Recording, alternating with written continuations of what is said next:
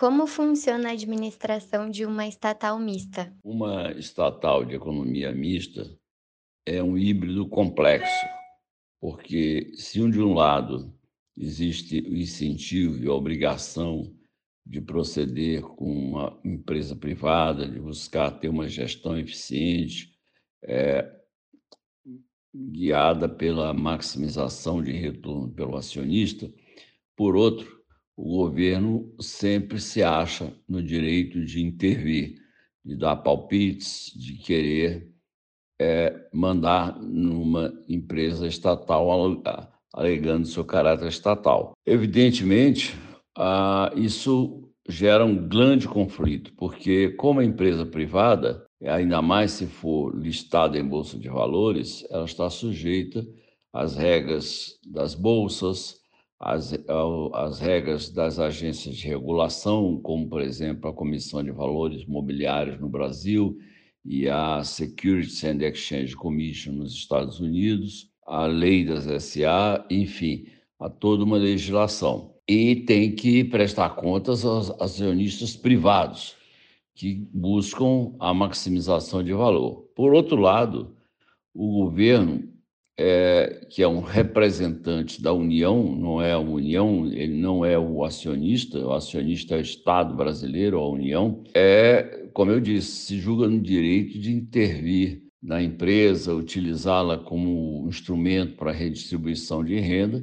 Isso não só fere os princípios regulatórios e legais de uma empresa, é, mas também, é, ao fazer isso, ao fim e ao cabo, estará é, agindo contra os interesses da sociedade, ou seja, do Estado brasileiro. Esse é o problema, é o dilema de um é, executivo de uma empresa é, de economia mista. Quais os impactos do governo interferir na precificação de produtos e na gestão de estatais? Um bom exemplo na Petrobras entre os anos de 2014, de 2011 e 2014. Naquela época, o governo é, interviu nos preços de combustíveis, fazendo com que eles fossem mais baixos do que os preços de mercado e a Petrobras acabou amargando um prejuízo de 40 bilhões de dólares, realmente uma soma bastante expressiva que contribuiu para o aumento do endividamento da Petrobras, que chegou a, ao início de 2015 com a maior é, é, dívida corporativa do mundo. Ah, Existe a interferência direta, existe a interferência indireta, quer dizer, pressões do, do governo para que o, a empresa use o mecanismo de preços para atingir um objetivo não econômico, como, por exemplo, tem sido frequente no Brasil nos últimos anos, para satisfazer o interesse de um grupo concentrado, que são os caminhoneiros, os, os motoristas autônomos de caminhão de carga. Isso, é, essa, esse tipo de pressão é percebido pelo mercado e tem como consequência a desvalorização do preço das ações da empresa. Quer dizer, uma perda de capital que afeta mais intensamente a sociedade, ou seja, o Estado brasileiro, já que é majoritário numa estatal de economia mista. Isso é realmente é um mecanismo perverso da redistribuição de renda, em que se quer transferir recursos da sociedade, ou seja, é, que é acionista de uma empresa de economia mista, para um grupo de interesse concentrado, que são os caminhoneiros. Isso causa, então, como eu disse, a desvalorização é, de uma empresa de economia mista. Por exemplo, no final do ano passado, a Petrobras havia ultrapassado em valor de mercado a BP, que é uma tradicional companhia inglesa de petróleo. Após os eventos de janeiro, fevereiro e março, a, Petrobras não só passou a valer menos do que a BP, mas cerca de com um valor total de, das suas ações de cerca de 30 bilhões de dólares inferior à BP. Isso é um exemplo claro de como a ameaça à intervenção no mecanismo de preços pode gerar, é, nesse caso, um efeito bastante negativo via a, as expectativas dos investidores. Pela sua experiência no comando de uma empresa do porte da Petrobras, o que poderia funcionar melhor? As privatizações podem ser um caminho?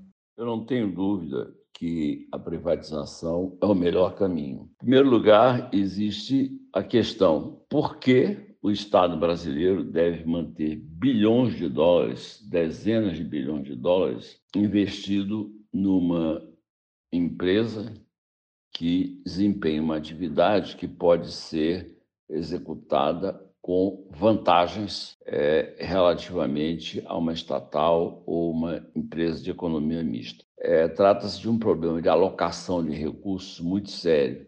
Nós, o, a sociedade brasileira, aloca dezenas de bilhões de dólares à exploração e produção de petróleo e de combustíveis afora outras várias coisas que a Petrobras fazia antes, em detrimento, como os recursos são escassos, em detrimento de investimentos em segurança pública, em educação básica e educação da pré-escola para crianças de famílias de nível de renda mais baixo, na saúde básica. É, vemos agora no, com a pandemia é o, a crise dos hospitais públicos.